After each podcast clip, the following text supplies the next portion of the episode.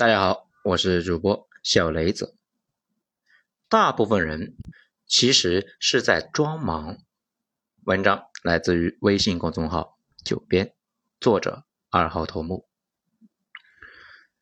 最近呢，很多人有个问题啊，就是会问：你又上班又写作，哪来的这么多时间呢？其实这个问题呢很奇怪，因为以我多年的一些观察呢。真的呀，没有几个人忙到一个礼拜抽不出三四个小时的地步，甚至有太多人一个星期认真工作的时间明明不到三四个小时，也认为呢自己很忙，这就更奇怪了。不过呢，前段时间突然明白了一个至关重要的东西，也就是注意力。也就是说呢，人的时间啊是有很多的，但是有一半左右的时间是在吃饭、睡觉。精力呢也不少，至少十二个小时吧。但是注意力这个玩意呢却很少，每个人又不太一样。据我观察，有些人的注意力那真的是少的可怜，每天真可能呢只有一个小时左右专心干点啥，持续一会儿之后呢，这一天又没法再继续了，就得去干一点别的，只能呢干一些那种不用额外耗神的一个事情。啊，比如啊，刷一刷短视频，玩会游戏什么的，反正呢是不能干正经事。也就是说，注意力本身比时间更稀缺，用完了，接下来就没法干正经事了。大家注意一下啊，咱们这里说的正经事呢，其实大家应该早就注意到了。在中学里面，哪怕是最渣的一个学渣，看教科书完全是看不进去的，让家长就以为他有阅读障碍。但是呢，看小说那却是一个灵两呢，分分钟治好了自己的病。大家自己呢也应该有体会，干一天活之后那虚的要死，但是呢还可以继续刷视频、玩手机，这一不留神就能够啊玩到凌晨两三点，依旧是兴致勃勃，甚至啊想订一个外卖吃一顿那继续玩。那么问题来了，这两件事到底有什么差别呢？其实呢就是咱们之前说的那件事情。生产者和消费者的差别。你玩游戏的时候，本身就是在消费。所谓的消费商品呢，是已经设计好了，加入了大量的爽点，就是呢，为了让你爽。整个过程中是不需要额外消耗能量的，时间那过得特别快。而且为了做到让你爽，这个事本身就已经是成为了一种科学。比如呢，网文江湖里面。大神们那就知道怎么安排节奏，每五百个字一个小爽点，一千个字一个大爽点，两万个字一个爆点。甚至我们看到很多节目，这里边的嘉宾呢是妙语连珠啊，不断的能够把你逗乐。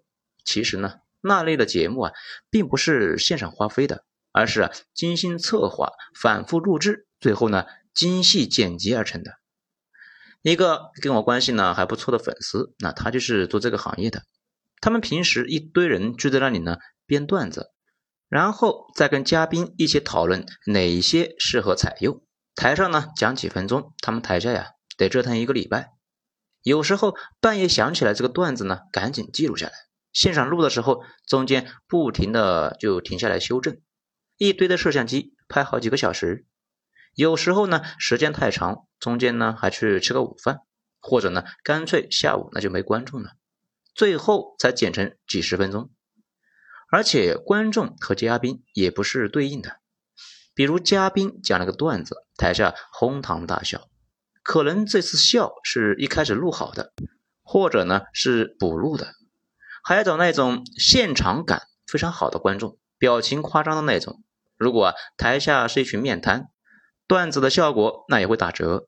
这个玩意呢，就是工业化娱乐节目的流水线。只有这么折腾呢，才能够让大家看节目的时候根本停不下来。大部分的消费性的产品也都是这么设计的。但是干活的时候，甚至设计游戏的时候，这个过程需要调动你所有的知识储备，进行各种复杂的算计，一次一次对自己的想法进行否定。这个过程本身那就很熬人呢。更重要的是，人对于一件事情的感受，爽或者是不爽，往往源自于是否及时反馈。玩游戏的时候，每一次击杀，每一次升级，这种及时反馈啊，都能够带来巨大的欢乐。而学习、工作就不是这样了，尤其是学习一项技能，过程漫长，中间有大量的节点让人沮丧，而且实质性的一个激励反馈非常晚，可能呢要学到这个学期的结束了啊，考了一个不错的分数，或者呢大学毕业找到一个不错的工作，才能够得到反馈。但是大部分人根本就撑不到那个时候，工作也一样，完成一件事情也没人夸你，更不会呢立刻给你涨工资，动机啊自然就会弱很多。那么总结一下，那就是呢，消费者就是及时反馈，生产者就是延时反馈。同理呀，你是学什么新的技能啊，也是一样的，很快就会因为乏味和没什么反馈而放弃。这也是为什么太多人打着学习的名义在 B 站看各种沙雕视频，一看那就是一整天。本来呢想生产，然后啊全程在消费。而且拜互联网技术的大发展，现在啊太多人处于过度刺激这个状态，天天一起来就是各种 APP 上面去溜达啊，玩会游戏，看会短视频，再刷会朋友圈，时间呢过得飞快。而且脑子由于这种持续的过度刺激。干那些乏味的事情，死活都提不起劲。最明显的就是这几年公众号平台的流量持续下跌，流向了手游和短视频。因为啊，太多人就连看完一篇长文的耐心都没了，有点像啊一个人天天呢瘫在沙发上看电视啊，喝点啤酒，那都让狗子去取。那时间长了呢，干点重活自然是气喘吁吁的，痛不欲生。道理是一样的。长期的行为习惯不仅会改变我们的大脑，更会让身体机能发生变化，而且干这些事情会产生一种时间过得飞快这个错觉，经常是一上午啥都没干，时间就没了。